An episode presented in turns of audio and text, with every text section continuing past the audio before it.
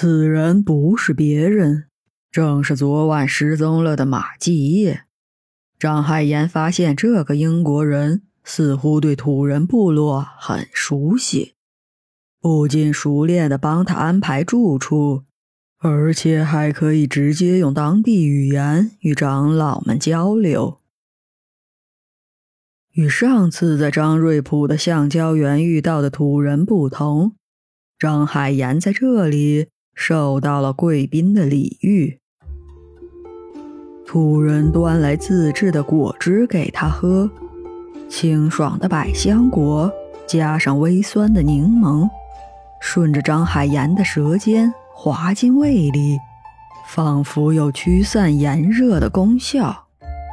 张海岩扬了扬眉，他没想过这些掉在地上没人捡的果子还可以捣碎了混在一起吃，而且味道。好像还不错。这些土人的生活好像没有他想象中那么无聊。沐浴梳妆之后，张海岩跟着马继业来到长老会客厅。这是土人部落里最大的吊脚楼，看得出与会的代表都是身份尊贵的人。张海岩安静的就坐在马继业身边，不仅因为他要不动声色的观察一个新环境，更重要的是，这些土人讲的语言他一句也没听懂。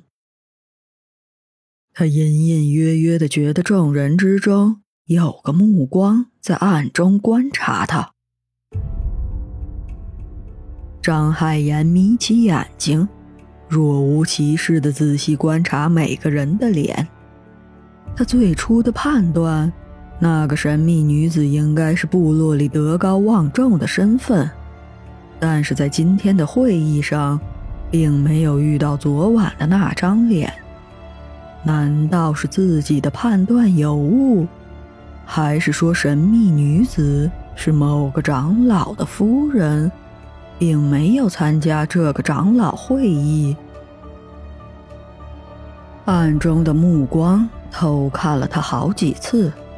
张海岩发现，那是早些时候遇到的部落巫医，长发遮住了他半张脸，看不出对方的表情。而他身边的另一个男人正目光锐利地看向他。张海岩觉得那眼神有些敌意，便巧妙地避开了。他之前听马继业说过，这个土人部落可不是普通的捕鱼和打猎的原始部落，连英国人都要倚仗其力量来实现自己的探险计划，可见这个土人部落的特殊性。而在他摸清土人的实力之前，最好保持低调。会后，马继业向长老引荐了张海岩。马继业的本意是打算给长老打个预防针，为他日后带水星出部落提前做好准备。然而，万万没想到。长老问出的第一个问题，竟然是：“你为什么要这么做？”马继业一愣，难道自己的心思被长老看出来了？他小心翼翼的跟长老再次确认了一遍，发现这问题中的“你”指的是张海岩。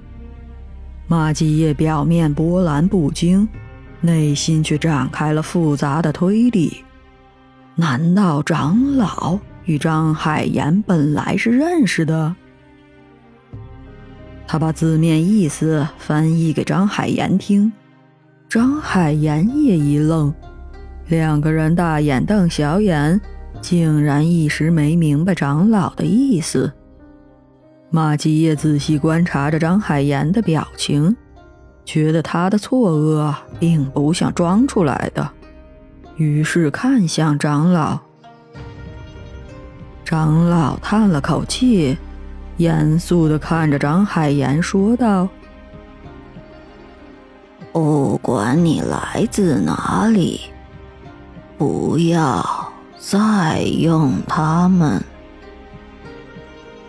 说完，就走出了吊脚楼。马继业敏锐地捕捉到，长老说的“他们”，不是指人类的他或他。他再次看向张海岩，后者若有所思。马继业越发的觉得，这个东方男人果然跟这次探险有着千丝万缕的联系。虽然长老对张海岩的态度，看似冷淡，但是却并没有赶他出门。要知道，土人部落是出了名的排斥异族。他马继业当年可是花了不少的力气，才让长老接受他。而这个张海岩，仅仅是初次见面，就直接跟长老说上了话，这让他感到了一丝挫败感。难道会巫术的部族之间的交往，有着天然的和平共处方式？马继业想着，擅长外交的他，此时竟有些理不清个中的联系。不过幸好，张海岩这位异能人士是站在自己这一边的，这不禁让他安心了不少。随后，二人也走出了长老会客厅，开始各自准备探险需要的装备。张海岩一边自然是暗中观察土人部落里的每个女子，希望从她们身上找到昨晚见到的神秘女子的特征，或者是难惹。此时的张海岩竟然感觉不到一点黑毛蛇的气息。他猜测难惹很可能已经不在了。如果是那样，那对于寻找神秘女子就又少了一条线索。看着土人这几百间吊脚楼的阵仗，他实在无法解释自己要挨个拜访的理由。张海岩去看望了正在康复中的马德寻。希望可以问出一些线索，可是马德寻只对土人的生活习惯和历史宗教有了解，而对于部落附近出现的可以扰乱磁场的白色雾气，竟然一无所知，更别说什么异能女子了。张海岩把笔记本还给了马德寻，他觉得这个神父记录的内容。并没有他想知道的关键线索。张海岩非常不喜欢这种看不清事情真相的感觉。作为南洋档案馆的异能人士，只有他戏耍别人的份儿，怎么会让这些普通人凌驾于自己之上？难道有钱很了不起吗？阿斌先生。稍安勿躁，我知道你有一些疑问。马继业赶紧拉住张海岩，仿佛怕他跑了。我愿意如实相告，但是事情的真相可能很难让你相信。